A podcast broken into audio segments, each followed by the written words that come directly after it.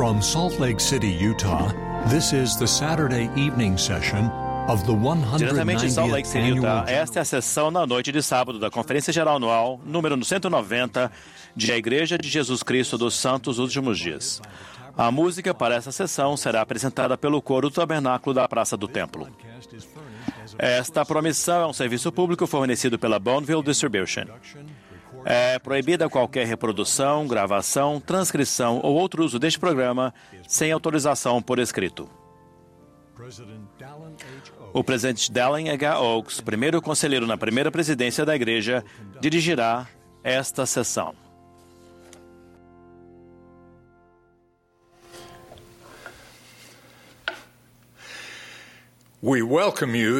Sejam Saturday evening bem-vindos a esta sessão especial da noite de sábado da Conferência Geral Anual número 190 de A Igreja de Jesus Cristo dos Santos dos Últimos Dias, na qual nos reunimos para comemorar a restauração da plenitude do Evangelho de Jesus Cristo aqui na Terra. Damos boas-vindas aos membros e amigos que participam desta conferência. A música para esta sessão foi gravada previamente e será oferecida pelo coro do Tabernáculo da Praça do Templo, sobre a, sob a direção de vários regentes e organistas. O coro dará início a esta reunião cantando Let Zion in Her Beauty Rise, que Sião se ergue em beleza. A oração de abertura será então oferecida pelo elder Kyle S. McKay, dos 70. Em seguida, o coro cantará Brilha Meiga Luz.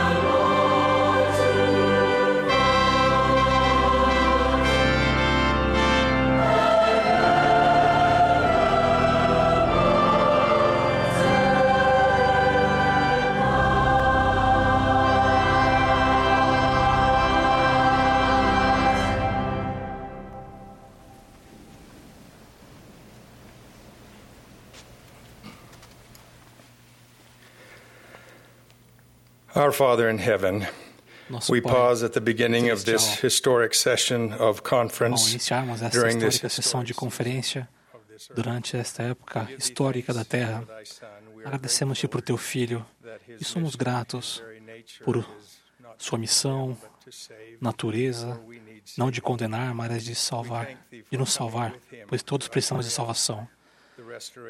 Pai Celestial, agradecemos-te pela restauração da plenitude do Evangelho. Agradecemos-te pelo profeta Joseph. Agradecemos-te pelo profeta Russell M. Nelson. Nós os reverenciamos E ao fazermos tudo o que devemos, com as chaves necessárias do sacerdócio para governar a tua igreja e governar o teu reino. Oramos agora para que todos aqueles que se prepararam em espírito possam ser magnificados em espírito, para que sua mente seja, seja clara, sejam lúcidos e nosso coração seja aberto e nossa mente também, para que sejamos edificados e regozijemos-nos juntos. Por tua palavra e por meio de teu Espírito, invocamos teu Santo Espírito com este compromisso de que agiremos prontamente em retidão, em resposta às inspirações que recebemos de teu Santo Espírito. Em nome de Jesus Cristo. Amém.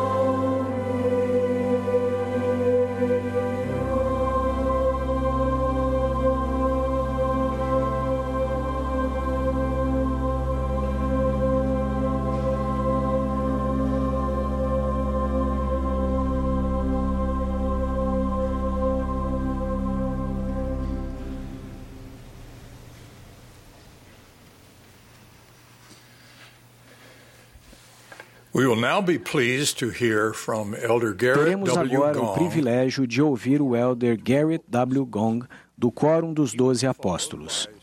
Em seguida, ouviremos a irmã Laudy Ruth Kalk Alvarez, da ala Slate Canyon 14th, da estaca Provo, Utah, e o irmão Enzo Sergi Petello, um sacerdote na ala Meadowwood, da estaca Provo, Utah, Edmont.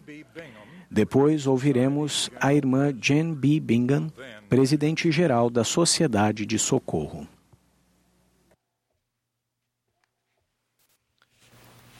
Dear brothers and sisters, Queridos irmãos e irmãs, em todo o mundo, clamando Hosana e Aleluia, celebramos o Jesus Cristo vivo nesta época de restauração contínua e de Páscoa. Com perfeito amor, nosso Salvador nos assegura: em mim tereis paz. No mundo tereis aflições, mas tende bom ânimo. Eu venci o mundo. Há alguns anos, a irmã Gong e eu conhecemos uma adorável família. A filha mais jovem, Ivy, timidamente pegou seu violino. Ela levantou o arco do violino, apertou e passou o breu. Depois, ela colocou o arco de volta no estojo, curvou-se em reverência e sentou-se. Como era iniciante, ela havia acabado de nos mostrar tudo o que ela sabia fazer no violino. Agora, anos depois, Ivy toca o violino lindamente. Neste período mortal, todos parecemos um pouco com Ivy e seu violino. Começamos do início. Com prática e persistência, crescemos e nos aperfeiçoamos. Com o passar do tempo, o arbítrio moral e as experiências mortais ajudam a nos tornarmos o mais semelhantes a nosso Salvador à medida que trabalhamos com ele em sua vinha e seguimos seu caminho do convênio. Os aniversários, incluindo esse bicentenário, destacam padrões de restauração. Ao celebrarmos a restauração contínua do Evangelho de Jesus Cristo, também nos preparamos para a Páscoa. Nesses dois eventos, regozijamos-nos com o retorno de Jesus Cristo. Ele vive. Viveu não somente no passado, mas vive no presente. Não somente para alguns, mas para todos. Ele veio e vem para curar os quebrantados de coração, libertar os cativos, dar vista aos cegos e pôr em liberdade os oprimidos. Isso se aplica a todos nós. Sua- suas promessas redentoras se aplicam a nós, a despeito de nosso passado, de nosso presente e de nossas preocupações sobre o futuro. Amanhã é domingo de Ramos. Os ramos de palmeira são um tradicional símbolo sagrado que expressa a alegria em nosso Senhor. Na entrada triunfal de Cristo em Jerusalém, uma grande multidão tomou ramos de palmeiras e saiu-lhe ao encontro. É interessante notar que a pintura original desta apreciada arte de Harry Anderson se encontra no escritório do presidente Russell. Nelson, na parede atrás de sua mesa. No livro de Apocalipse, aqueles que louvam a Deus e ao Cordeiro fazem trajando vestes brancas e com palmas ou ramos nas suas mãos. Além dos mantos de retidão e das coroas de glória, os ramos foram incluídos na oração dedicatória do Templo de Kirtland. Certamente, o significado de Domingo de Ramos vai além de uma multidão cumprimentando Jesus com ramos. No Domingo de Ramos, Jesus entrou em Jerusalém de uma forma que os fiéis reconheceram como cumprimento de uma profecia. as Zechariah and the psalmist prophet Tal como Zacarias e o salmista profeticamente previram, nosso Senhor entrou em Jerusalém montando sobre um jumentinho enquanto a multidão conscientemente clamava Hosana nas alturas. Hosana significa salva-nos. Tanto naquela época como agora, regozijamos-nos, dizendo: Bendito aquele que vem em nome do Senhor. O domingo de Páscoa acontece uma semana após o domingo de Ramos. O presidente Russell M. Nelson nos ensina que Jesus Cristo veio para pagar uma dívida que não era sua, porque tínhamos uma dívida que não podíamos pagar. Por meio da expiação de Cristo, todos os filhos de Deus podem ser salvos pela obediência às leis e ordenanças do Evangelho. Na Páscoa cantamos Aleluia. Aleluia significa louvar ao Senhor, Jeová. O coro Aleluia do oratório O Messias de Handel é uma amada declaração de Páscoa de que ele é o Senhor dos Senhores e o Rei dos Reis. Os eventos sagrados entre o domingo de Ramos e o domingo de Páscoa são a história de Osana e Aleluia. Hosanna is our Osana é o nosso apelo a Deus para nos salvar. Aleluia expressa nosso louvor ao Senhor pela esperança da salvação e da exaltação. Em Osana e Aleluia, reconhecemos o Jesus Cristo vivo como o ponto central da Páscoa e da restauração nos últimos dias. A restauração nos últimos dias começa com uma manifestação divina, a aparição literal de Deus, o Pai, e de seu Filho Jesus Cristo ao jovem profeta Joseph Smith. O profeta Joseph disse: Se por cinco minutos pudesses contemplar o que há nos céus, aprenderias mais que se lesses tudo o que já se escreveu sobre o assunto. Pelo fato de os céus estarem abertos novamente, cremos em Deus, o Pai Eterno, e em seu Filho Jesus Cristo e no Espírito Santo, a Divina Trindade. Em um domingo de Páscoa, no dia 3 de abril de 1836, nos primeiros dias da restauração, o Jesus Cristo vivo apareceu quando o templo de Kirtland foi dedicado. Aqueles que lá ouviram testificaram dele, usando o fogo e a água como contrastes complementares. Os seus olhos eram como uma labareda de fogo. Os cabelos de sua cabeça eram brancos como a pura neve. O seu semblante resplandecia mais do que o brilho do sol, e a sua voz era como o ruído de muitas águas. Sim, a voz de Jeová. Naquela ocasião, nosso Salvador declarou: Eu sou o primeiro e o último. Sou o que vive. Sou o que foi morto. Eu sou o vosso advogado junto ao Pai. Mais uma vez, contrastes complementares foram utilizados. Primeiro e último, vivo e morto. Ele é o Alfa e o Ômega, o princípio e o fim, o autor e consumador de nossa fé. Após a aparição de Jesus Cristo, também apareceram Moisés, Elias e Elias o profeta. Por meio de orientação divina, esses grandes profetas da antiguidade restauraram as chaves e a autoridade do sacerdócio. Assim, as chaves dessa dispensação são confiadas dentro de sua igreja restaurada para abençoar todos os filhos de Deus. A vinda de Elias o profeta ao templo de Kirtland também cumpriu a promessa de Malaquias do Velho Testamento de que Elias retornaria antes que viesse o grande e terrível dia do Senhor. Com isso, a aparição de Elias coincidiu, embora isso não tenha sido uma coincidência, com a época da Páscoa judaica, cuja tradição reverentemente antecipa o retorno de Elias. Na Páscoa, muitas famílias judaicas devotas reservam lugar à mesa para Elias. Muitas delas enchem um copo até o topo para convidá-lo e recebê-lo. E algumas famílias, durante o tradicional ceder da Páscoa judaica, enviam um filho à porta, às vezes deixam a porta parcialmente aberta para ver se Elias estará do lado de fora esperando um convite para entrar. Em cumprimento da profecia e como parte da prometida restauração de todas as coisas, Elias, o profeta, realmente veio na Páscoa e no início da Páscoa judaica, conforme prometido. Ele trouxe a autoridade seladora para unir famílias na terra e no céu. Tal como Moroni ensinou ao profeta Joseph, Elias plantará no coração dos filhos as promessas feitas aos pais, e o coração dos filhos voltar-se-á para seus pais. Se assim não fosse, Moroni continuou, toda a terra seria totalmente devastada na vinda do Senhor.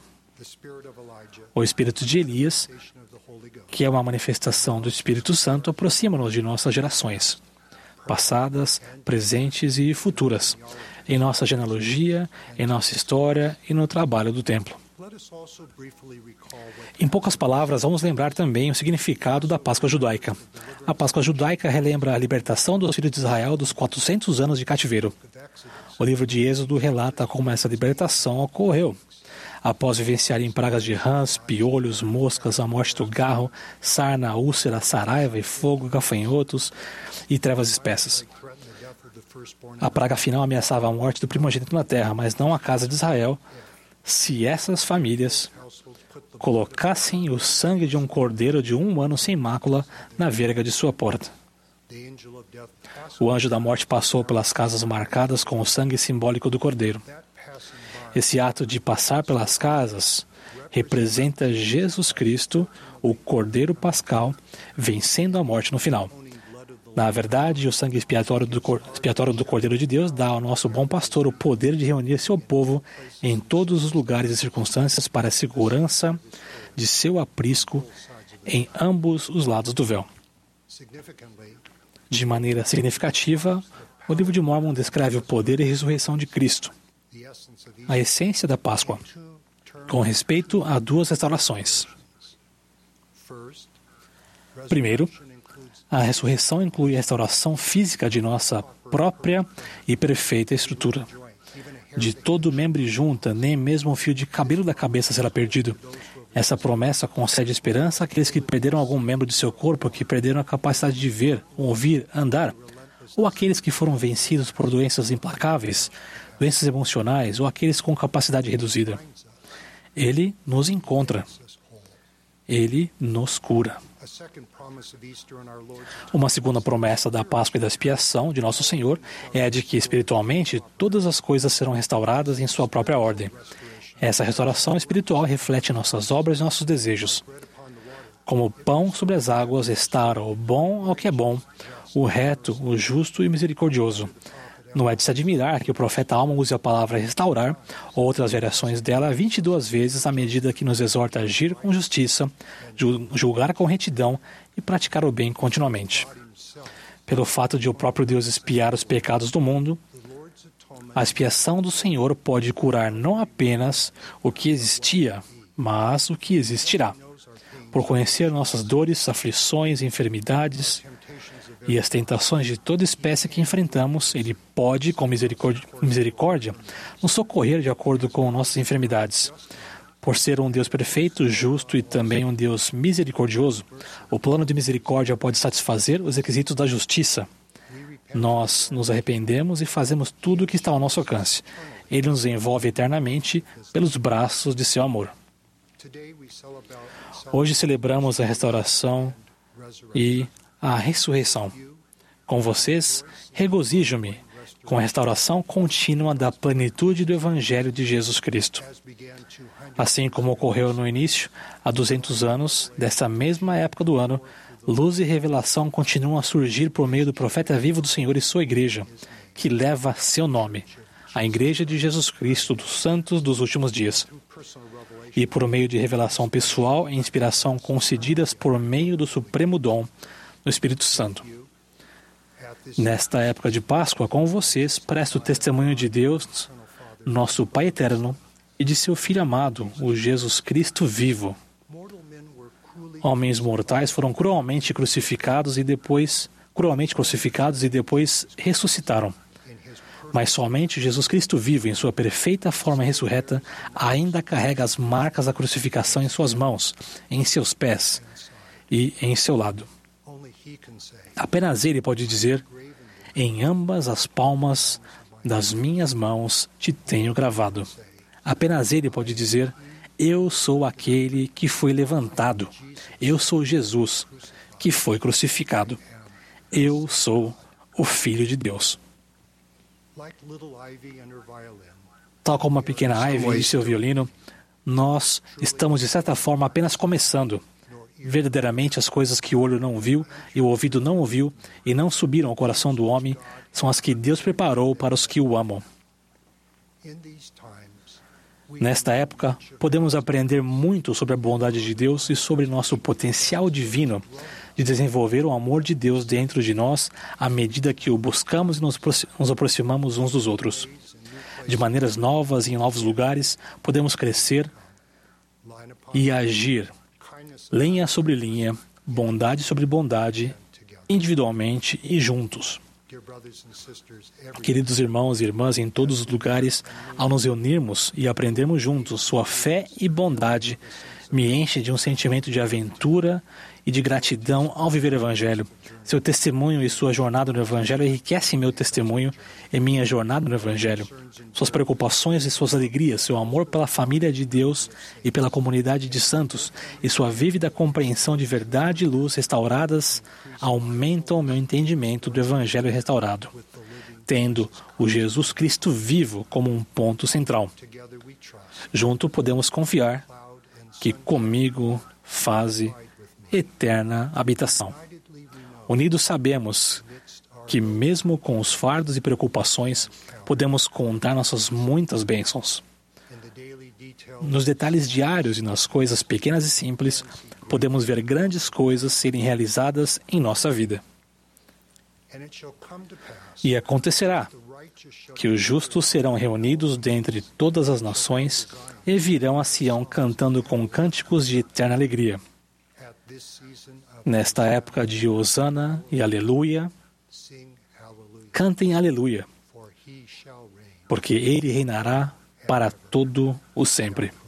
Bradem Hosana a Deus e ao Cordeiro, no sagrado e santo nome de Jesus Cristo. Amém.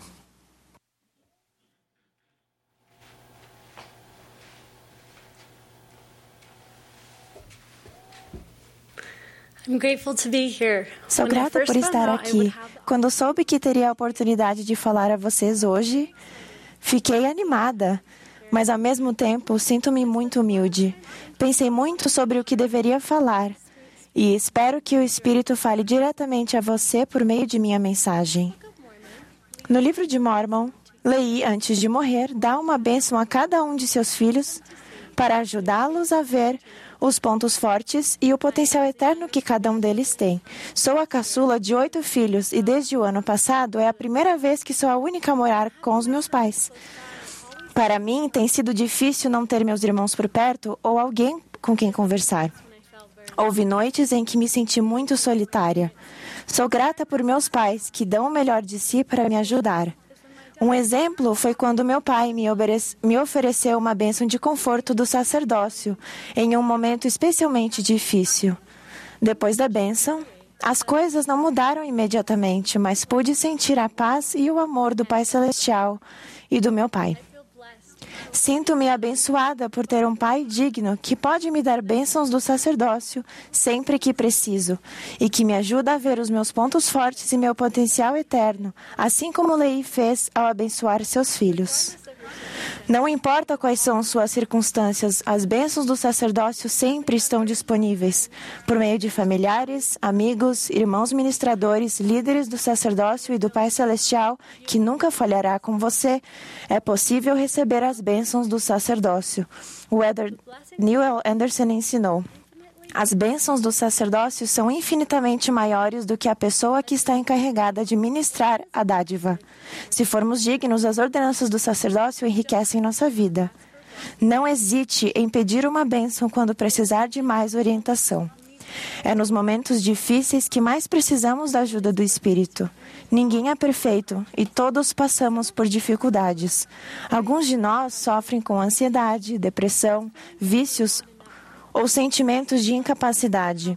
As bênçãos do sacerdócio podem nos ajudar a vencer esses desafios e a receber paz enquanto prosseguimos em direção ao futuro.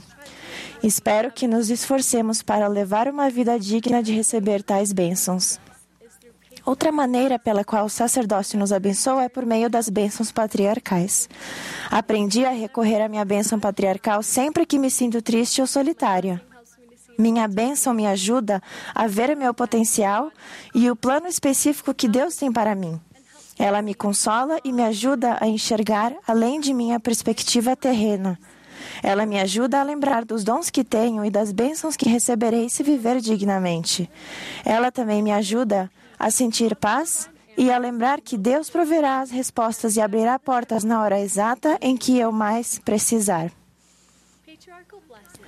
As bênçãos patriarcais ajudam a nos preparar para voltar a viver com nosso Pai Celestial. Sei que as bênçãos patriarcais vêm de Deus e que podem nos ajudar a transformar nossa fraqueza em força. Elas não são mensagens de adivinhação. Tais bênçãos dizem o que precisamos ouvir. Elas são como uma liarrona para cada um de nós. Quando colocamos Deus em primeiro lugar e exercemos fé nele, ele nos guia ao cruzarmos nosso próprio deserto. Da mesma forma que Deus abençoou Joseph Smith com o sacerdócio para que as bênçãos do Evangelho pudessem ser restauradas, nós também podemos receber as bênçãos do Evangelho em nossa vida por meio do sacerdócio. A cada semana temos o privilégio e a oportunidade de tomar o sacramento. Por meio dessa ordenança do sacerdócio, podemos ter o Espírito sempre conosco, o que nos limpa e purifica. Se sentirmos a necessidade de eliminar algo de nossa vida, podemos falar com líderes confiáveis para nos ajudar a voltar para o caminho certo. Seus líderes podem ajudá-lo a ter acesso ao pleno poder da expiação de Jesus Cristo. Graças ao sacerdócio, também podemos receber as bênçãos das ordenanças do templo. Desde que pude começar a frequentar regularmente o templo, fiz disso uma meta e uma prioridade. Por reservar tempo e fazer os sacrifícios necessários para estar perto do meu Pai Celestial em sua casa santa, fui abençoada com revelações e sussurros que têm me ajudado ao longo da vida. Por meio do sacerdócio, podemos ser elevados. O sacerdócio traz luz ao nosso mundo. O elder Robert D. Hales ensinou: sem o poder do sacerdócio, toda a terra seria completamente devastada. Não haveria luz nem esperança, somente trevas. Deus torce por nós. Ele quer que voltemos a Ele. Ele nos conhece pessoalmente. Ele conhece você. Ele nos ama. Ele nos conhece e nos abençoa mesmo quando achamos que não merecemos. Ele sabe do que precisamos e quando precisamos. Pedi e dar-se-vos-á. Buscai e encontrareis. Batei e abre-se-vos-á. Porque todo aquele que pede, recebe. E o que busca, encontra. E ao que bate, se abre. Se você ainda não tem um testemunho do sacerdócio, eu o incentivo a orar e pedir para conhecer esse poder por si mesmo, e então ler as Escrituras para ouvir as palavras de Deus. Sei que se nos esforçarmos para desfrutar o poder do sacerdócio de Deus em nossa vida, seremos abençoados. Em nome de Jesus Cristo. Amém.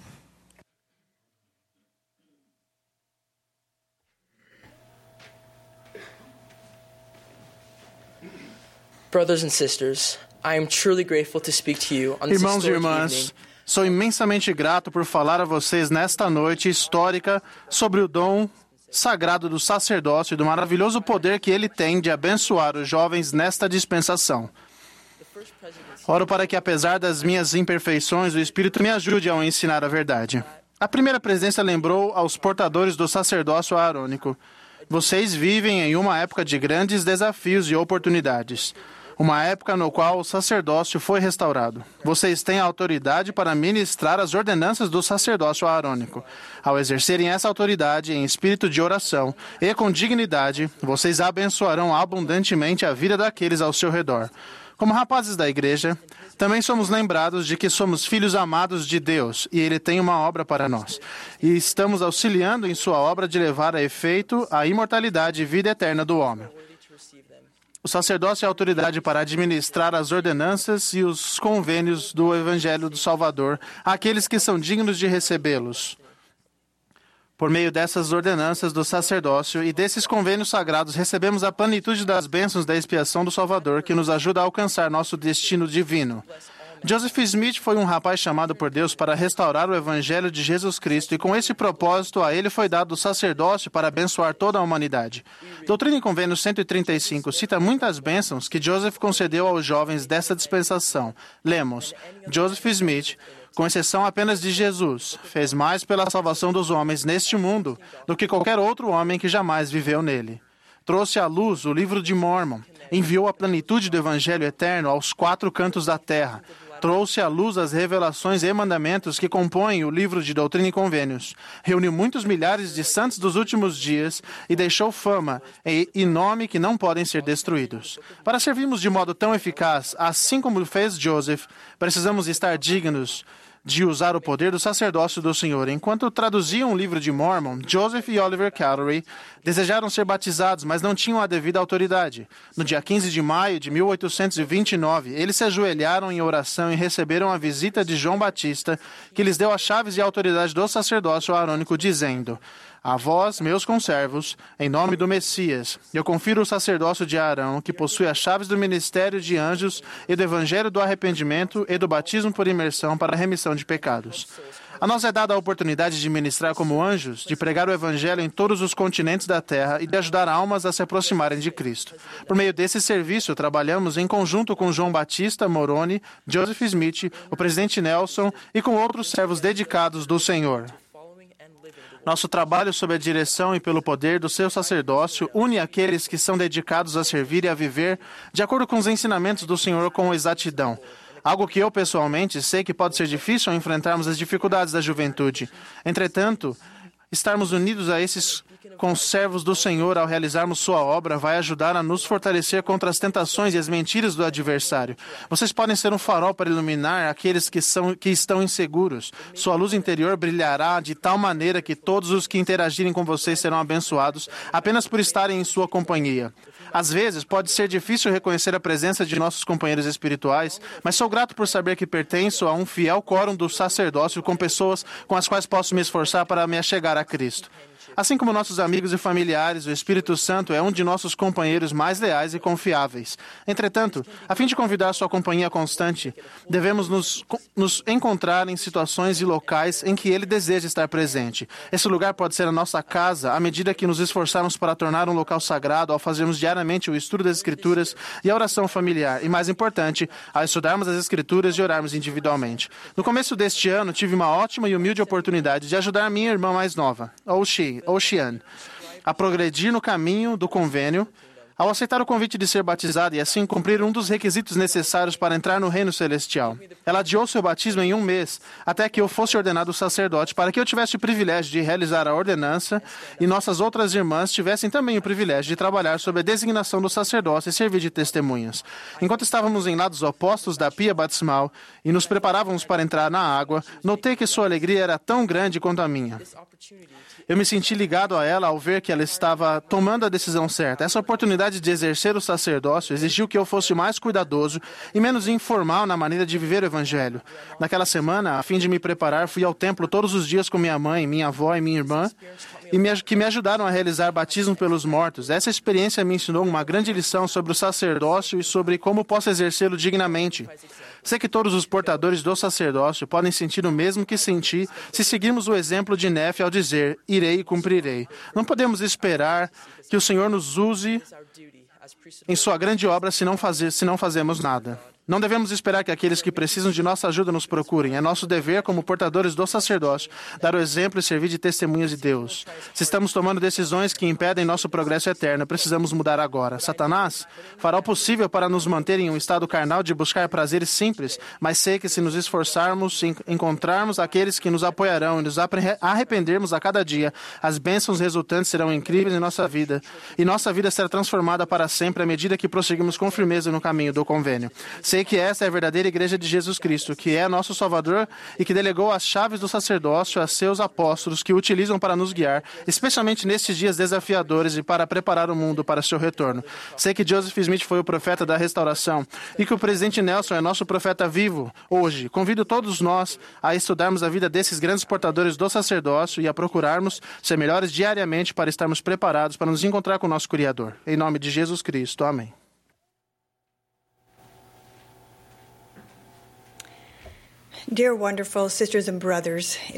Queridas irmãs, queridos irmãos, é um prazer estar com vocês esta noite. Aonde quer que estejam, eu estendo um abraço às irmãs e um aperto de mão aos irmãos. Somos unidos no trabalho do Senhor. Quando pensamos em Adão e Eva, com frequência a primeira coisa que vem à mente é a vida paradisíaca que tiveram no Jardim do Éden. Fico imaginando o clima perfeito, não tão quente nem tão frio, e que as frutas, as verduras e legumes abundantes cresciam ao alcance das mãos. Uma vez que esse era um mundo novo para eles, havia muito a ser descoberto. Então, cada dia era muito interessante interagiam com a vida animal e exploravam as belas paisagens. Também receberam mandamentos para obedecer e tinham maneiras diferentes de lidar com tais instruções, o que começou a gerar certa ansiedade e confusão. Porém, ao tomarem decisões que mudaram sua vida para sempre, aprenderam a trabalhar juntos e se uniram ao realizarem os propósitos que Deus tinha para eles e para todos os seus filhos. Agora imaginem esse mesmo casal na mortalidade. Tiveram que trabalhar por seu sustento.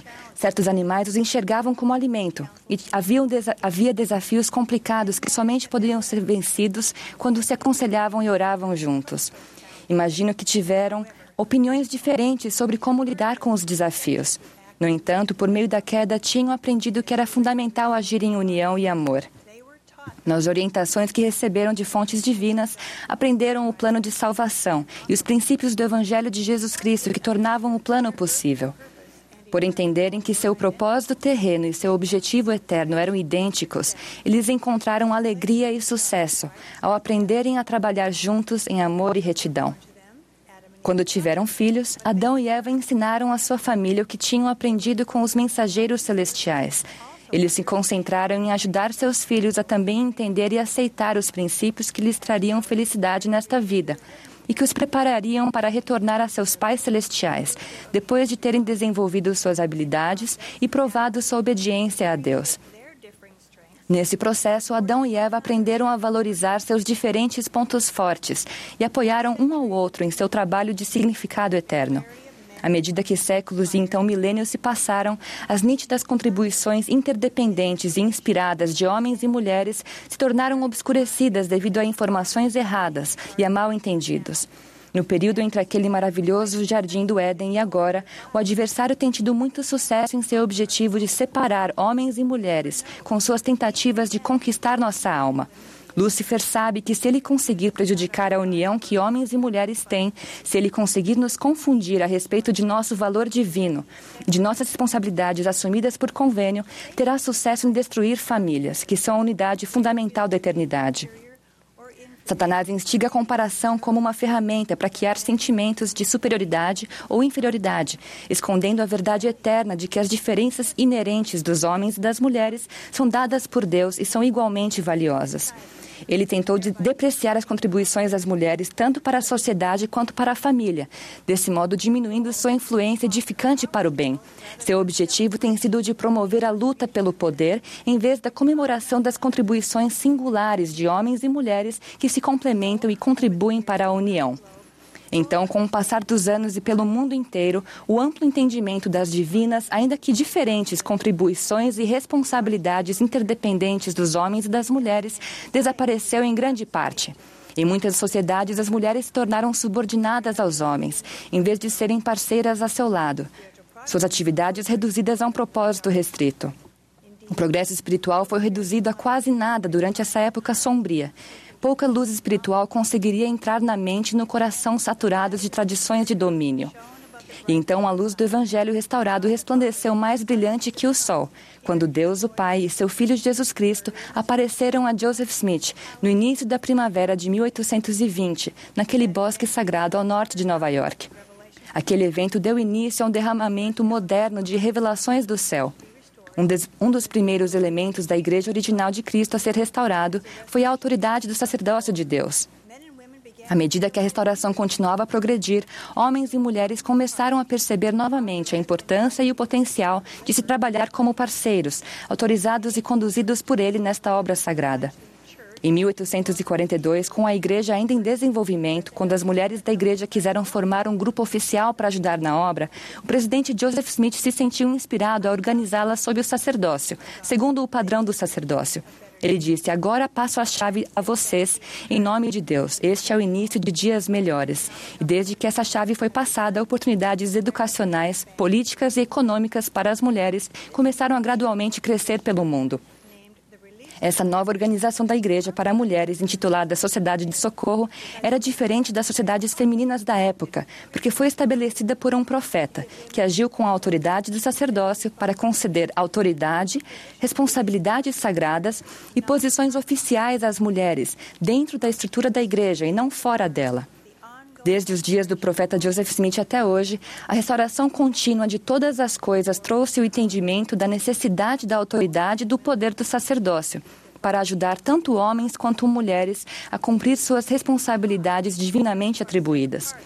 Fomos ensinados recentemente que as mulheres que são designadas por um portador do sacerdócio que possui chaves atuam com a autoridade do sacerdócio em seu chamado. Em outubro de 2019, o presidente Russell M. Nelson ensinou que as mulheres que recebem a investidura no templo têm o poder do sacerdócio em sua vida e em seu lar à medida que guardam os convênios sagrados que fizeram com Deus. Ele explicou que os céus estão abertos tanto para as mulheres que são investidas com o poder de Deus que emana de seus convênios do sacerdócio, quanto para os homens que portam o sacerdócio.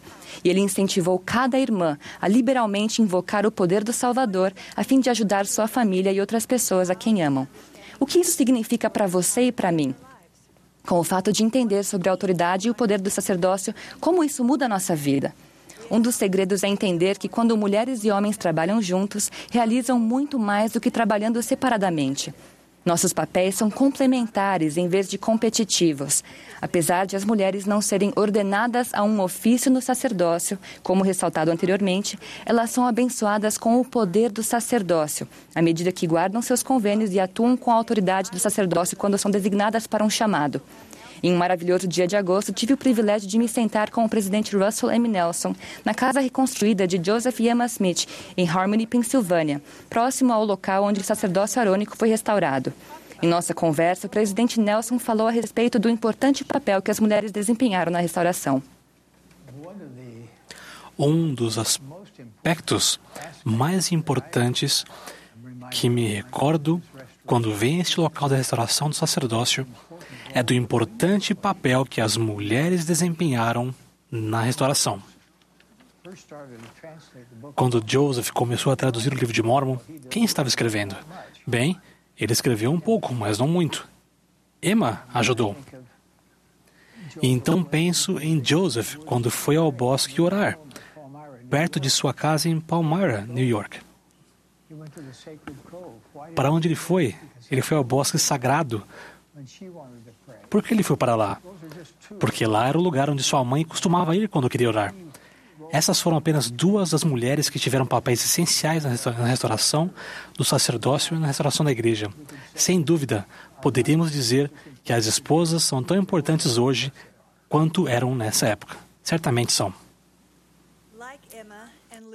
Tal como Emma, Lucy e Joseph, somos mais eficientes quando estamos dispostos a aprender um com o outro e quando estamos unidos em nosso objetivo de nos tornarmos discípulos de Jesus Cristo e ajudar outras pessoas ao longo do caminho.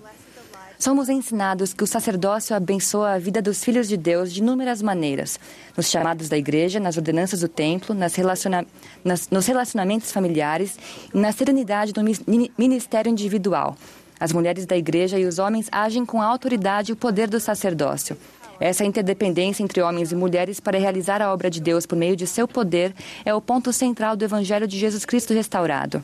A união é fundamental para a obra divina que temos o privilégio de ser chamados para realizar. Mas isso não simplesmente acontece. Precisa de esforço e tempo para se aconselhar de verdade, para ouvir um ao outro, entender o ponto de vista do outro e compartilhar experiências. Mas esse processo resulta em mais decisões inspiradas. Quer sejam nossas responsabilidades em casa ou na igreja, a maneira mais eficiente de atingirmos nosso potencial divino é trabalharmos juntos, abençoados pelo poder e autoridade do seu sacerdócio em nossos papéis diferentes, mas também complementares. Como é essa parceria na vida das mulheres do convênio hoje em dia? Vou dar um exemplo. Alison e John tinham uma parceria singular. Usavam uma bicicleta dupla em corridas curtas e longas. Para competir com êxito nesse tipo de veículo, ambos os corredores precisam estar em sincronia. Precisam se inclinar na mesma direção ao mesmo tempo. Um não pode controlar o outro, entretanto, precisam se comunicar de forma clara e fazer sua parte. O capitão, na frente, controla os freios e o momento de se levantar.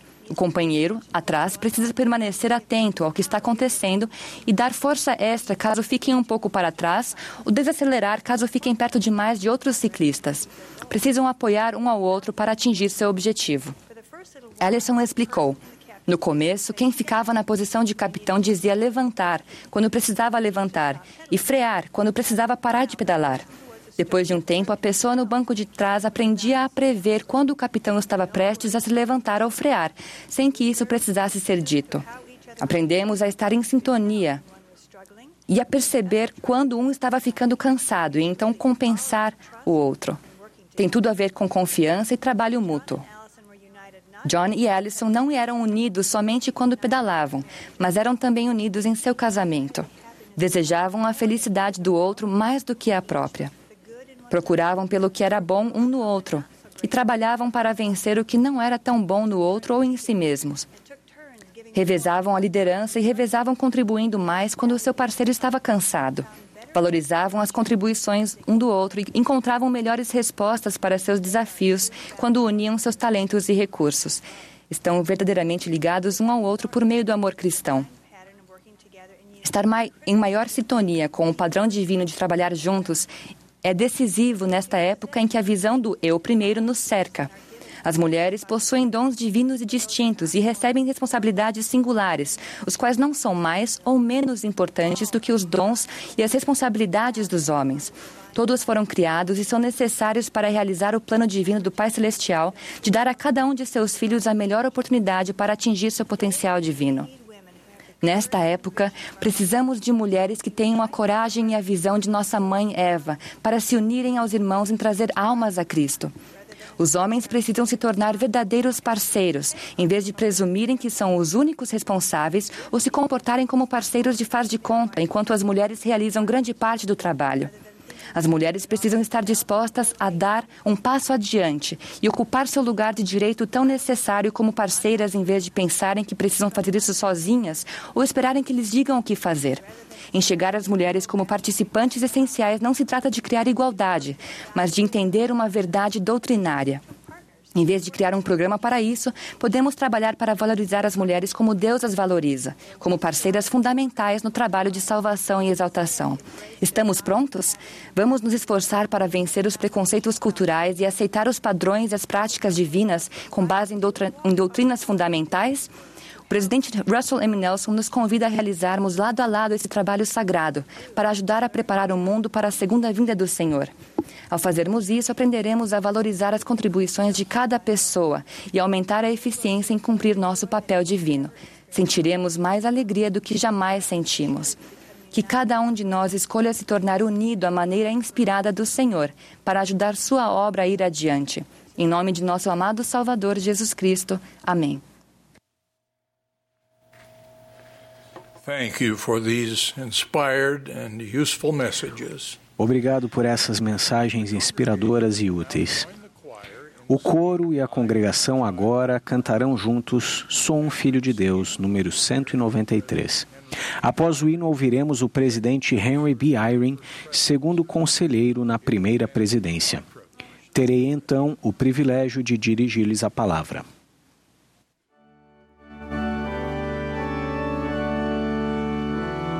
This is the 190th Annual General Conference of The Church of Jesus Christ of Latter day Saints.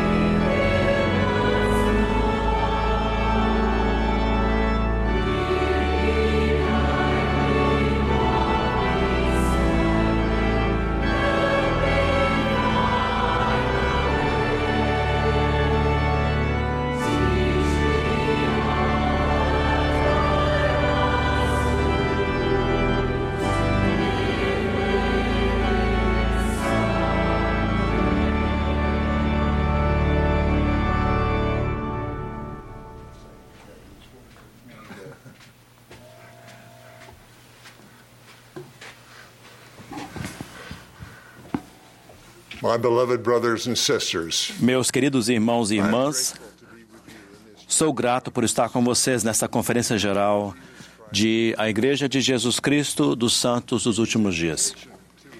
Em seu convite para refletirmos sobre como nós e nossos entes queridos foram abençoados pelo fato de essa última dispensação, pela restauração da igreja, o presidente Russell Nelson prometeu que nossa experiência seria não apenas memorável, mas também inesquecível.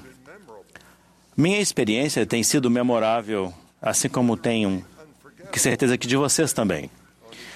Se ela vai ser inesquecível depende de cada um de nós. Isso é importante para mim porque a experiência de me preparar para esta conferência me transformou de um modo que eu quero que continue. Vou explicar por quê. Minha preparação me conduziu à leitura do registro de um evento da restauração. Já o havia lido diversas vezes. E ele sempre foi, para mim, um relato de uma importante reunião que envolveu Joseph Smith, o profeta da restauração. No entanto, dessa vez, eu vi no relato a maneira como o Senhor nos guia, seus discípulos, em sua igreja. Vi o que significa para nós mortais sermos guiados pelo Salvador do mundo, o Criador, que sabe de todas as coisas passadas, presentes e futuras. Ele nos ensina gradualmente e nos guia, nunca nos forçando a nada. A reunião que estou descrevendo foi um momento crucial na restauração. Foi uma reunião no Dia do Senhor, realizada em 3 de abril de 1836, no Templo de Kirkland, em Ohio, sete dias depois de ele ter sido dedicado. Joseph Smith descreveu esse momento grandioso na história do mundo de maneira simples. Muito desse relato está registrado na seção 110 de Doutrina e Convênios. À tarde, ajudei os outros presidentes na distribuição da ceia do Senhor à igreja, recebendo-a dos doze, que tiveram o privilégio de oficiar a mesa sagrada hoje. Após realizar esse serviço para meus irmãos, retirei-me para o púlpito e, estando as cortinas abaixadas, curvei-me com Oliver Cowdery em solene e silenciosa oração. Após orarmos, a seguinte visão nos foi dada. Retirou-se o véu de nossa mente e abriram-se os olhos do nosso entendimento. Vimos o Senhor de pé no parapeito do púlpito, diante de nós. E seus pés, e sob seus pés havia um calçamento de ouro puro, de cor, da cor de âmbar. Os seus olhos eram como uma labareda de fogo, os cabelos de sua cabeça eram brancos como a pura neve, e o seu semblante resplandecia mais do que o brilho do sol, e a sua voz era como o ruído de muitas águas. Sim, a voz de Jeová que dizia: Eu sou o primeiro e o último, sou o que vive, sou o que foi morto, eu sou vosso advogado junto ao Pai. Eis que perdoados vos são vossos pecados, estáis limpos diante de mim. Portanto, erguei a cabeça e regozijai-vos. Que se regozije o coração de vossos irmãos e o coração de todo o meu povo, que com sua força construiu esta casa ao meu nome. Pois eis que aceitei esta casa, e meu nome aqui estará, e manifestar-me-ei a meu povo com misericórdia nesta casa. Sim, aparecerei aos meus servos e falar-lhes-ei com minha própria voz se o meu povo guardar os meus mandamentos e não profanar esta casa santa. Sim, o coração de milhares e dezenas de milhares grandemente se regozijará em consequência das bênçãos que serão derramadas e da investidura com que meus servos foram investidos nesta casa. E a fama desta casa espalhar-se-á por terras estrangeiras e este é o princípio da bênção que será derramada sobre a cabeça de meu povo. Assim seja. Amém. Depois de encerrar-se esta visão, os seus tornaram-se a abrir, e Moisés apareceu diante de nós e conferiu-nos as chaves para coligar Israel dos quatro partes da terra e trazer as dez tribos da terra do norte. Depois disso, Elias apareceu e conferiu-nos a dispensação do evangelho de Abraão, dizendo que em nós, em nossa semente, todas as gerações depois de nós seriam abençoadas.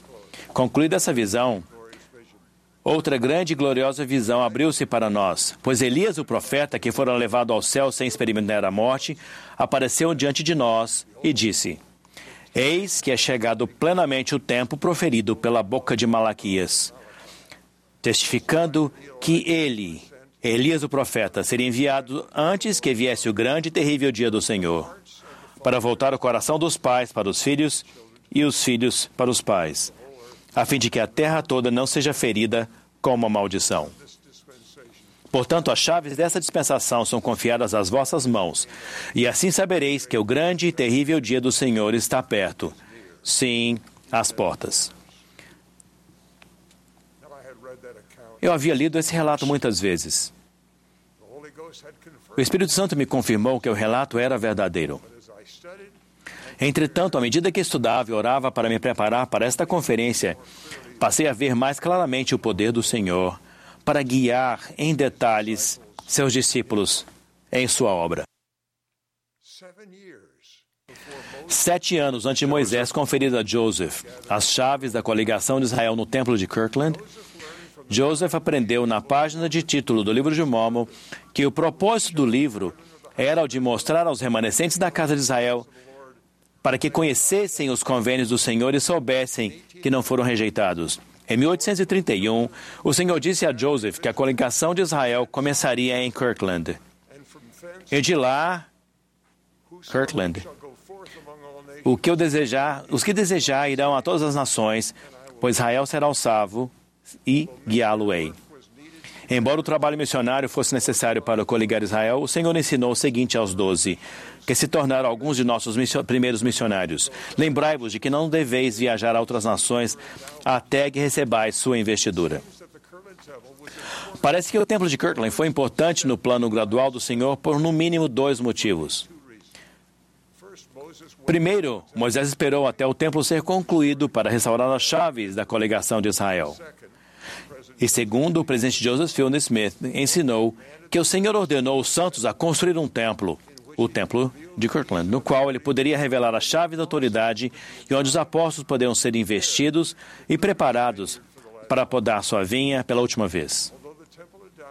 Embora a investidura do templo, como conhecemos hoje, não tenha sido administrada no templo de Kirkland, em cumprimento à profecia, as ordenanças preparatórias do templo começaram a ser introduzidas lá com o derramamento de manifestações espirituais que armaram aqueles que foram chamados para a missão com a prometida investidura de poder do alto, que levou a uma grande reunião por meio do serviço missionário. Após a chave da coligação de Israel terem sido conferidas a Joseph, o Senhor inspirou o profeta a enviar membros dos doze para missões. Conforme estudava, eu soube claramente que o Senhor havia preparado em detalhes o caminho para que os doze fossem para as missões, missões no exterior, onde pessoas haviam sido preparadas para crer neles e apoiá-los. Com o tempo, milhares de pessoas foram trazidas à igreja restaurada do Senhor, por meio deles.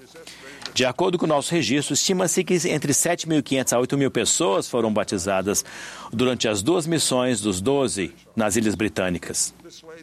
Isso estabeleceu o alicerce para o trabalho missionário na Europa, e no final do século XIX, cerca de 90 mil pessoas haviam vindo para a América, sendo que a maioria delas veio das Ilhas Britânicas e da Escandinávia. O Senhor havia inspirado Joseph e aqueles fiéis missionários que começaram o trabalho a realizar uma colheita que, na sua época, parecia estar além da capacidade deles. No entanto, o Senhor, com sua perfeita profecia e preparação, possibilitou que isso acontecesse. Vocês se lembram da linha, linguagem aparentemente simples e quase poética, poética da seção 110 de Doutrina e Convênios? Eis que é chegado plenamente o tempo proferido pela boca de Malaquias, testificando que ele, Elias, o profeta, seria enviado antes que viesse o grande e terrível dia do Senhor para voltar o coração dos pais para os filhos e os filhos para os pais, a fim de que a terra toda não seja ferida com uma maldição. Portanto, as chaves dessa dispensação são confiadas às vossas mãos, e assim sabereis que o grande e terrível dia do Senhor está perto. Sim, às portas. Testifico que o Senhor viu o futuro distante e viu como ele nos guiaria para o que ajud ajudássemos a cumprir seus propósitos nos últimos dias. Por exemplo, enquanto eu servia no Bispado Presidente há muitos anos, eu era encarregado de supervisionar o grupo de desenvolvimento e projeto que criou o que chamamos hoje de Family Search. Tenho cuidado de dizer que supervisionei sua criação, em vez de dizer que a dirigi. Muitas pessoas brilhantes abandonaram sua carreira e vieram desenvolver o que o Senhor desejava. A primeira presidência havia estabelecido uma meta de reduzir a duplicidade das ordenanças. A maior preocupação era não sermos capazes de saber se uma ordenança já havia sido realizada. Por anos, ou que aparentava ser tudo isso, a primeira presidência me perguntou: quando você concluirá esse projeto? Com oração, diligência e o sacrifício individual de pessoas com muita capacidade, a tarefa foi concluída. Foi um passo de cada vez. Então, a primeira tarefa foi trazer do Family uma plataforma de usar, fácil de usar para aqueles que não tinham muita habilidade com computadores. Mas mudanças aconteceram e sei que continuarão a acontecer, pois sempre que decidimos resolver um problema inspirado, abrimos a porta para mais revelações em relação aos avanços, pelo menos igualmente importantes, mas ainda não vistos. Mesmo hoje, o Family Search está se tornando aquilo de que o Senhor precisa, como parte de sua restauração, e não apenas para evitar as ordenanças duplicadas. O Senhor permitiu que fizesse melhorias para ajudar as pessoas a se sentirem familiarizadas e até mesmo a amarem seus antepassados e a realizarem as ordenanças do templo por eles. Agora, conforme o Senhor certamente sabia o que aconteceria, os jovens estão se tornando mentores para seus pais e membros da ala em relação ao uso de computadores. Todos sentem grande alegria nesse serviço. O espírito de Elias está mudando o coração dos jovens e dos mais velhos, dos filhos e dos pais, dos netos e dos avós. Os templos estão felizmente agendando batismos e outras ordenanças sagradas novamente. O desejo de servir a nossos antepassados e o vínculo entre pais e filhos estão crescendo. O Senhor viu tudo isso acontecendo. Ele, ele se planejou para isso gradualmente, tal como ele fez com outras mudanças em sua igreja.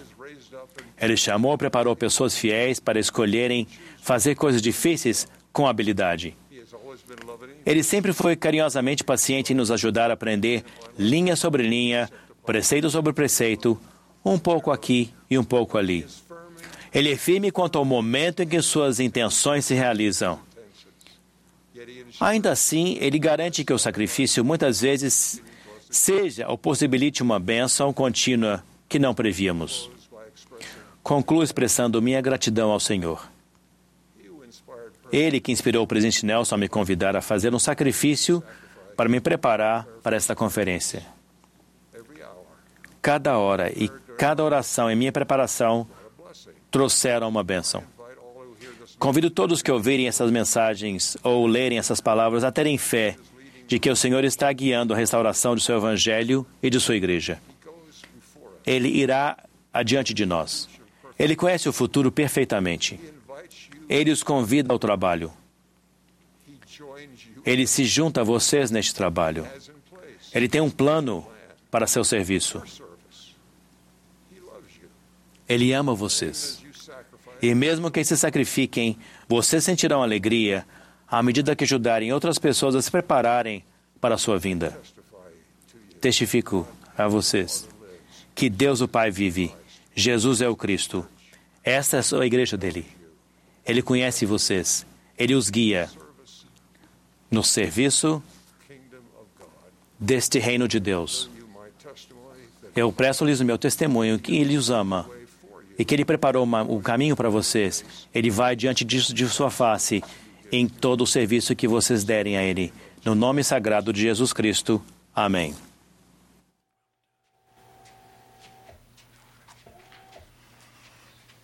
Thank you, President. Obrigado, presidente Eyring. Escolhi falar um pouco mais sobre o sacerdócio de Deus, assunto que já foi mencionado por três oradores,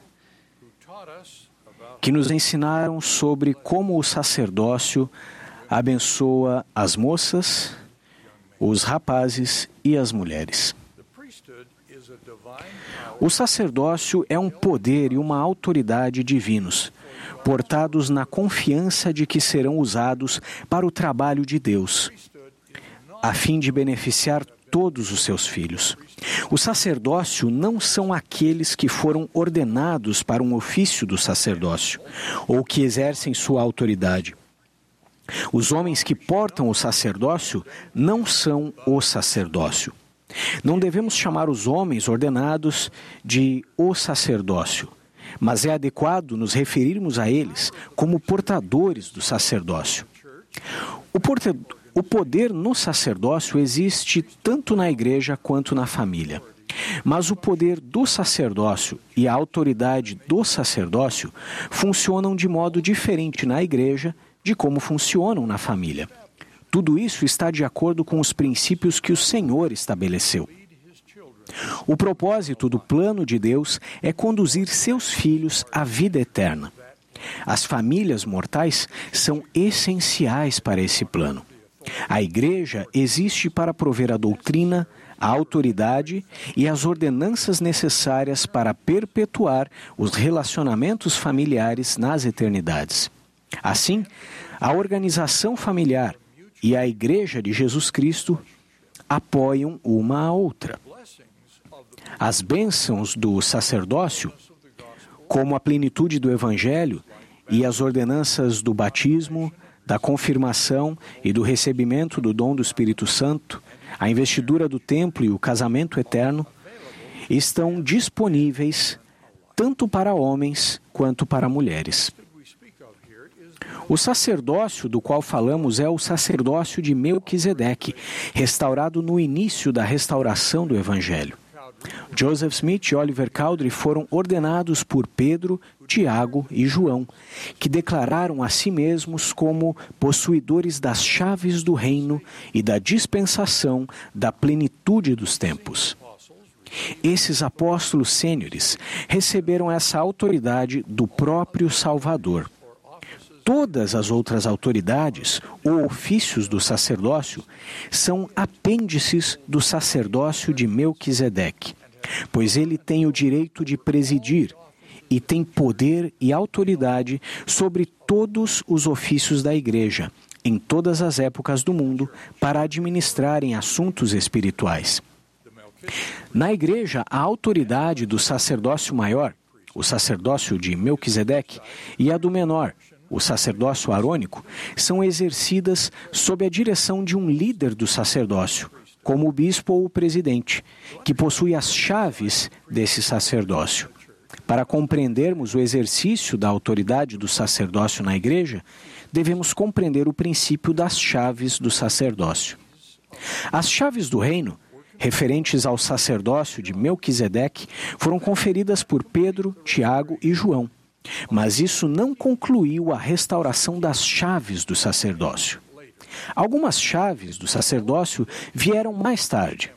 Após a dedicação do primeiro templo desta dispensação, em Kirtland, Ohio, três profetas, Moisés, Elias e Elias o profeta, restauraram as chaves desta dispensação, inclusive as chaves pertencentes à coligação de Israel e ao trabalho dos templos do Senhor. O exemplo mais comum da função das chaves está na realização das ordenanças do sacerdócio. Uma ordenança é um ato solene que indica a realização de convênios e a promessa de bênçãos.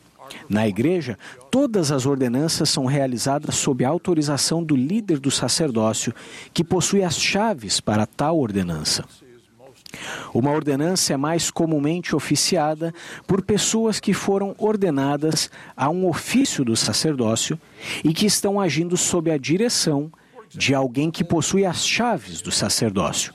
Por exemplo, os portadores de vários ofícios do sacerdócio arônico oficiam na ordenança do sacramento, sob as chaves e a direção do bispo, que possui as chaves do sacerdócio arônico. O mesmo princípio se aplica às ordenanças do sacerdócio, nas quais as mulheres oficiam no templo. Embora as mulheres não possuam um ofício do sacerdócio, elas realizam ordenanças sagradas do templo, sob a autorização do presidente do templo, que possui as chaves para as ordenanças do templo. Outro exemplo de autoridade do sacerdócio, sob a direção de alguém que possui as chaves, são os ensinamentos de homens e mulheres chamados para ensinar o Evangelho, seja em classes, em suas alas ou no campo missionário. Outros exemplos são aqueles que têm posições de liderança na ala e exercem a autoridade do sacerdócio em sua liderança, devido a seus chamados e sob a designação e direção do líder do sacerdócio, que possui as chaves na ala ou na estaca. É assim que a autoridade e o poder do sacerdócio são exercidos e desfrutados em a Igreja de Jesus Cristo dos Santos dos Últimos Dias. A autoridade do sacerdócio também é exercida e suas bênçãos são vivenciadas na família dos membros da igreja. No que diz respeito à família, refiro-me a um homem portador do sacerdócio e uma mulher que são casados e seus filhos. Também incluo as variações dos relacionamentos ideais, como as causadas pela morte ou pelo divórcio. O princípio de que a autoridade do sacerdócio pode ser exercida somente sob a direção de alguém que porta as chaves para tal função é fundamental na igreja, mas não se aplica à família. Por exemplo, o pai preside e exerce o sacerdócio em sua família, pela autoridade do sacerdócio que ele possui. Ele não precisa ter a orientação ou aprovação de alguém que possua as chaves do sacerdócio a fim de realizar suas várias funções familiares. Essas funções incluem aconselhar os membros de sua família, realizar reuniões familiares, dar bênçãos do sacerdócio à sua esposa e a seus filhos, ou dar bênçãos de saúde aos membros da família e a outras pessoas. As autoridades da igreja ensinam aos membros da família, mas não dirigem o exercício da autoridade do sacerdócio na família. O mesmo princípio se aplica quando o pai é ausente e a mãe, e é a mãe é a líder da família. Ela preside o lar e é fundamental para trazer o poder e as bênçãos do sacerdócio para a sua família, através de sua investidura e de seu selamento no templo. Apesar de não ser autorizada a dar bênçãos do sacerdócio, que só podem ser dadas por alguém que possui certo ofício no sacerdócio, ela pode realizar todas as outras funções de liderança da família. Ao fazê-lo, exerce o poder do sacerdócio para o benefício de seus filhos, sobre quem ela preside em sua posição de liderança na família. Se os pais magnificarem o sacerdócio em sua própria família, vão acelerar a missão da igreja tanto quanto qualquer outra coisa que fizerem. Pais que portam o sacerdócio de Melquisedeque devem exercer sua autoridade com persuasão, com longanimidade, com brandura e mansidão e com amor não fingido. Esse elevado padrão para o exercício de toda a autoridade do sacerdócio é extremamente importante na família. Os portadores do sacerdócio devem guardar os mandamentos, a fim de terem o poder do sacerdócio para dar bênçãos aos membros de sua família. Devem também cultivar relacionamentos familiares amorosos, para que os membros da família desejem pedir que eles os abençoem. E os pais devem incentivar que haja mais bênçãos do sacerdócio na família. Nestas reuniões de conferência, ao buscarmos um abrigo temporário para nossas preocupações mortais, como uma pandemia devastadora, temos sido ensinados sobre grandes princípios da eternidade. Incentivo cada um de nós a ter os olhos voltados ao recebimento dessas verdades da eternidade, a fim de que nosso corpo seja cheio de luz. Em seu, seu sermão para multidões registrado na Bíblia e no livro de Mormon, o Salvador ensinou que corpos mortais podem se encher de luz ou de trevas. Nós, é claro, queremos ser cheios de luz, e nosso Salvador nos ensinou como podemos fazer com que isso aconteça.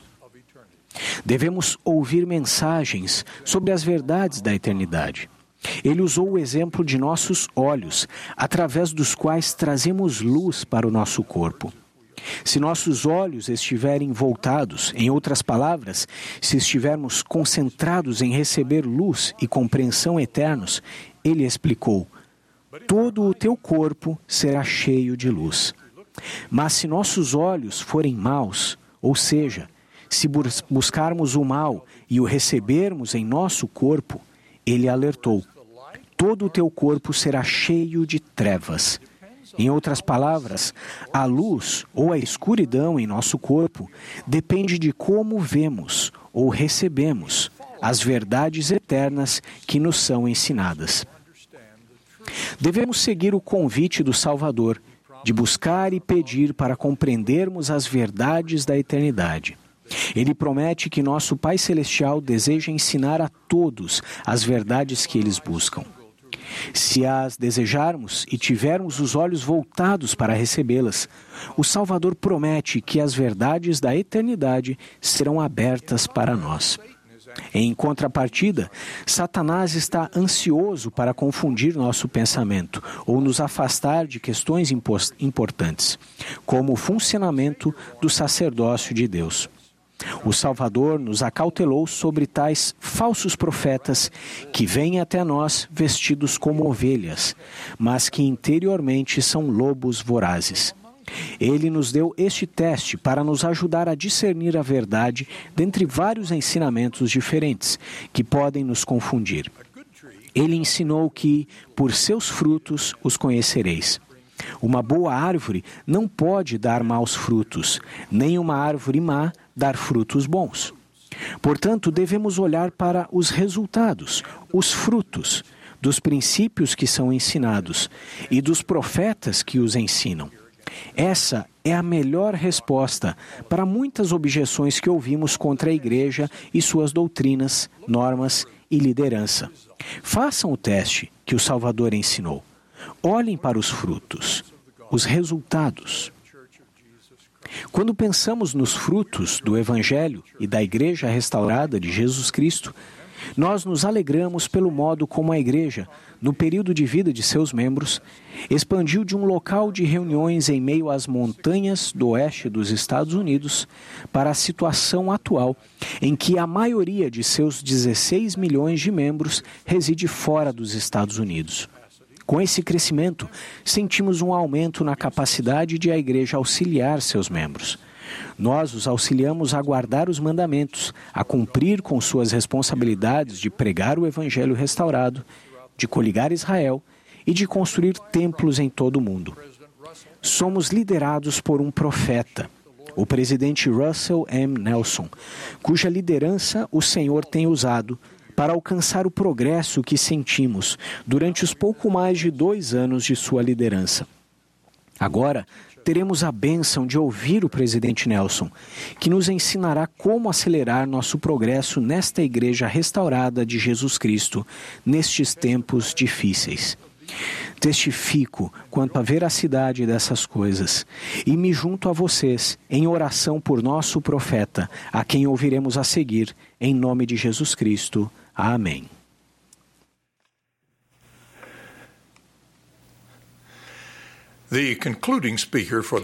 O último orador desta sessão será nosso amado profeta, o presidente Russell M. Nelson. Após suas palavras, o coro encerrará esta reunião cantando Povos da Terra, vinde escutai. A oração de encerramento será oferecida pela irmã Cristina B. Franco, segunda conselheira na presidência geral da primária.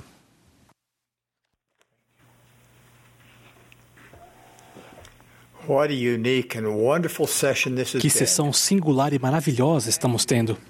Obrigado, queridos Laude e Enzo. Vocês representam muito bem os magníficos rapazes e moças da igreja. Meus queridos irmãos e irmãs, ouvimos muitas coisas hoje sobre a restauração da igreja.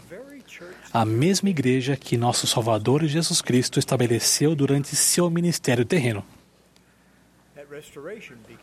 A restauração teve início há 200 anos, quando Deus, o Pai, e seu filho, Jesus Cristo, apareceram ao jovem Joseph Smith. Dez anos após essa visão transcendental, o profeta Joseph Smith e outras cinco pessoas foram chamadas para ser os primeiros membros da Igreja Restaurada do Senhor. Daquele pequeno grupo reunido no dia 6 de abril de 1830, surgiu uma organização mundial de mais de 16 milhões de membros. É amplamente conhecido o bem que esta igreja realiza ao redor do mundo para aliviar o sofrimento humano e proporcionar experiências edificantes à humanidade. Mas seu propósito principal é ajudar homens, mulheres e crianças a seguirem o Senhor Jesus Cristo, guardarem seus mandamentos e se qualificarem para a maior de todas as bênçãos vida eterna com Deus e com seus entes queridos.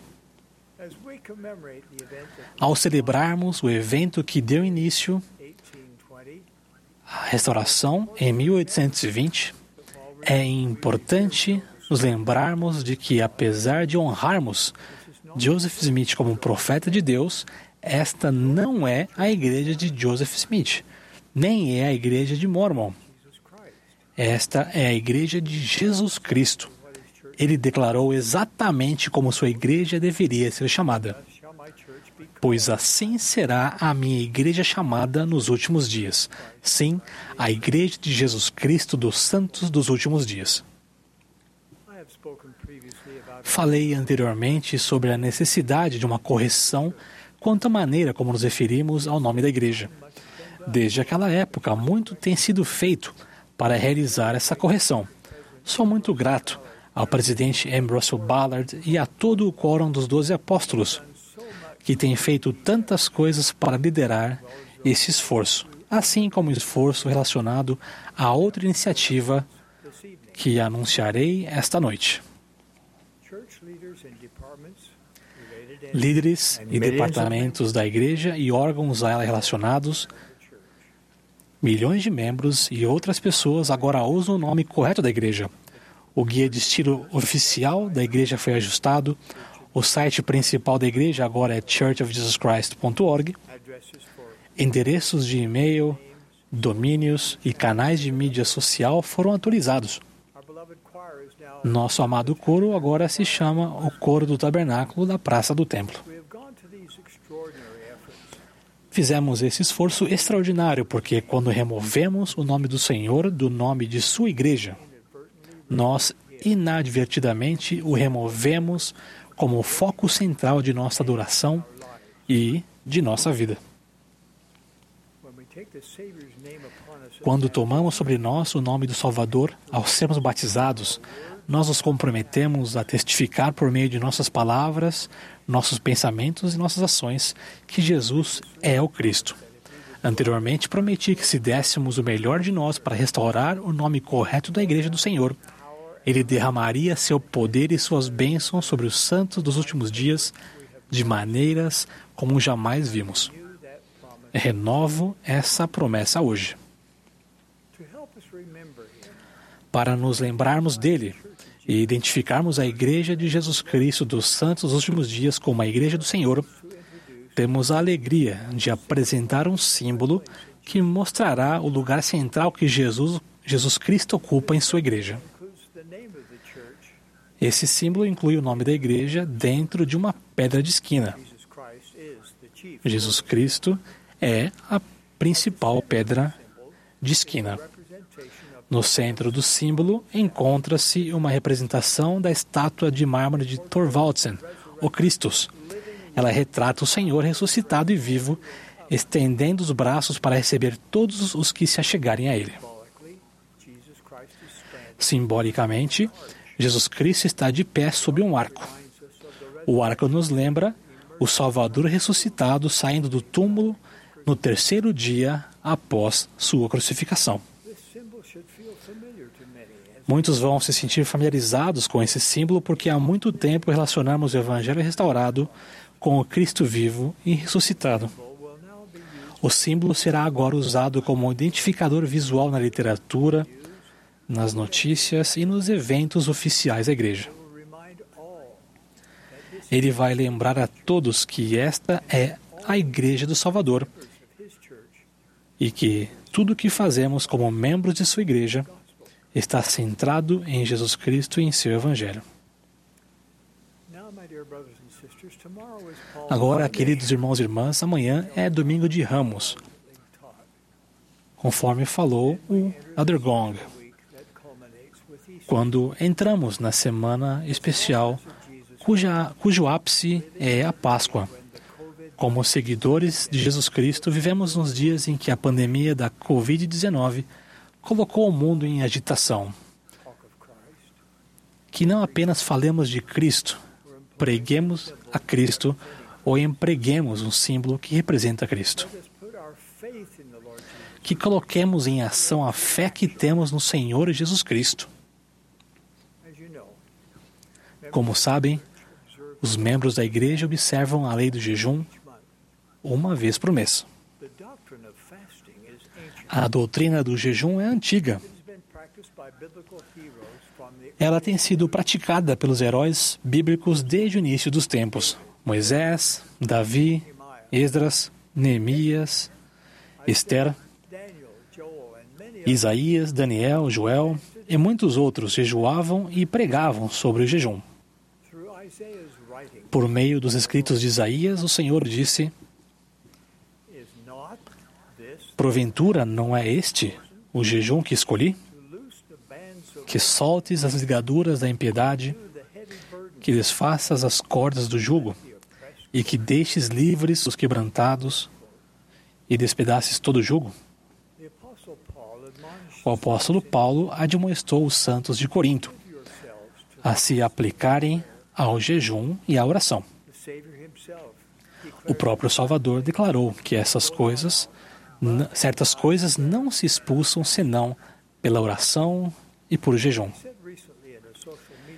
Eu disse recentemente em um vídeo para as mídias sociais que, como médico e cirurgião, tenho grande admiração pelos profissionais da área de saúde, pelos cientistas e por outras pessoas que estão trabalhando incansavelmente com o intuito de controlar a propagação da Covid-19. Agora, como presidente da Igreja de Jesus Cristo dos Santos dos Últimos Dias e um apóstolo de Jesus Cristo, eu sei que Deus tem todo o poder, toda a sabedoria e todo o entendimento. Ele compreende todas as coisas e é um ser misericordioso, que salva aqueles que se arrependem e acreditam em seu nome. Portanto, em tempos de aflição, como quando uma enfermidade assume proporções de pandemia, a coisa mais natural a fazermos é solicitar a nosso Pai Celestial e seu Filho, o Mestre que cura, que demonstrem seu maravilhoso poder para abençoar o povo da terra. Em meu vídeo, convidei todos para se unirem em jejum no domingo, dia 29 de março de 2020. Muitos de vocês viram o vídeo e se uniram ao jejum. Alguns talvez não o tenham feito. Mas ainda precisamos de ajuda do céu. Então, hoje à noite, meus queridos irmãos e irmãs, no espírito do que fizeram os filhos de Mosias, que se entregaram a muita oração e jejum, e como parte de nossa Conferência Geral de Abril de 2020, eu os convido para mais um jejum mundial. A todos aqueles cuja saúde permitir, vamos jejuar, orar e unir nossa fé mais uma vez. Que imploremos em oração para termos alívio dessa pandemia mundial. Convido a todos, inclusive os que não são membros de nossa igreja, a jejuar e orar na Sexta-feira da Paixão, dia 10 de abril, para que essa pandemia seja controlada, que os cuidadores sejam protegidos, que a economia seja fortalecida e a vida normalizada. Como jejuamos? O normal é jejuarmos por duas refeições ou um período de 24 horas. Mas vocês decidem o que constitui um sacrifício para vocês ao se lembrarem do supremo sacrifício que o Salvador fez por vocês. Vamos implorar juntos para que haja cura no mundo todo. A Sexta-feira da Paixão seria o dia perfeito para conseguirmos que o Pai Celestial e seu Filho nos ouçam. Queridos irmãos e irmãs, expresso meu profundo amor por vocês, como meu testemunho da divindade do trabalho em que estamos envolvidos. Esta é a Igreja de Jesus Cristo dos Santos dos Últimos Dias.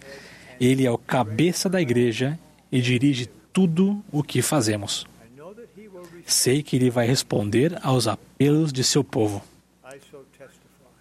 Testifico essas coisas no sagrado nome de Jesus Cristo. Amém.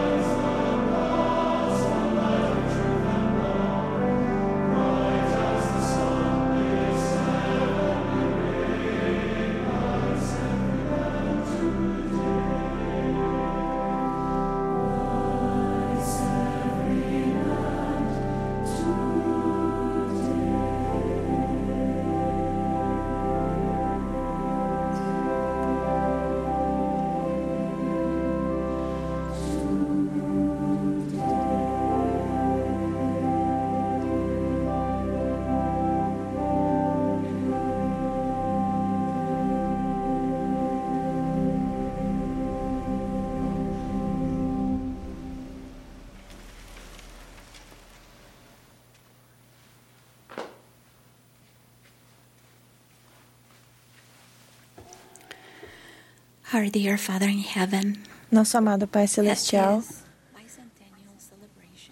nessa celebração bicentenária dessa conferência e da visitação do Pai a Joseph Smith, Agradecemos pela restauração da Igreja de Jesus Cristo e pelas bênçãos do Evangelho em nossa vida. Pai, somos gratos pelo nosso Salvador Jesus Cristo e por seu exemplo em nossa vida e pelo seu sacrifício expiatório por nós. Pedimos a tua ajuda, Pai, para lembrarmos dele em nossa vida diária e ouvimos nosso Salvador. Pai, somos gratos por um profeta vivo, o nosso profeta Russell M. Nelson. E somos gratos por sua orientação e direção. E gostaríamos de expressar o nosso amor por ele. E, Pai, também somos-te gratos por seus conselheiros e pelo quórum dos doze e por, suas, e por sua família oramos também. Nessa época difícil, Pai, nós oramos por todos aqueles que estão doentes e sofrem dessa pandemia mundial, que possam ser curados e possam encontrar conforto em Ti. Pai, nós oramos pelos, pela força dos missionários, pelo trabalho missionário, que eles possam ser guiados a continuar a encontrar teus filhos ao redor do mundo.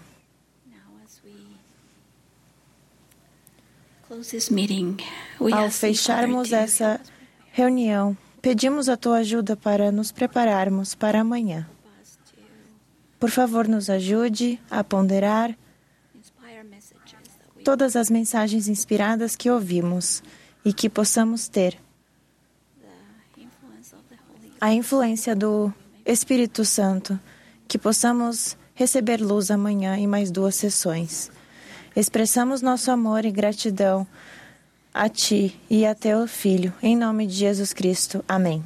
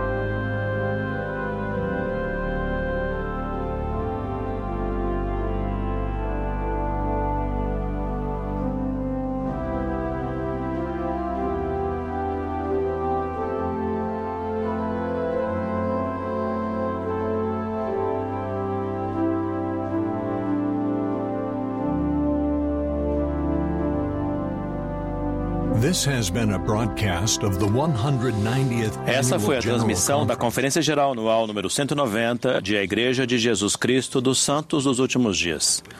A música para essa sessão foi apresentada pelo Coro do Tabernáculo da Praça do Templo. Essa transmissão foi fornecida como serviço público pela Bonneville Distribution. É proibida qualquer reprodução, gravação, transcrição ou outro uso deste programa sem autorização por escrito.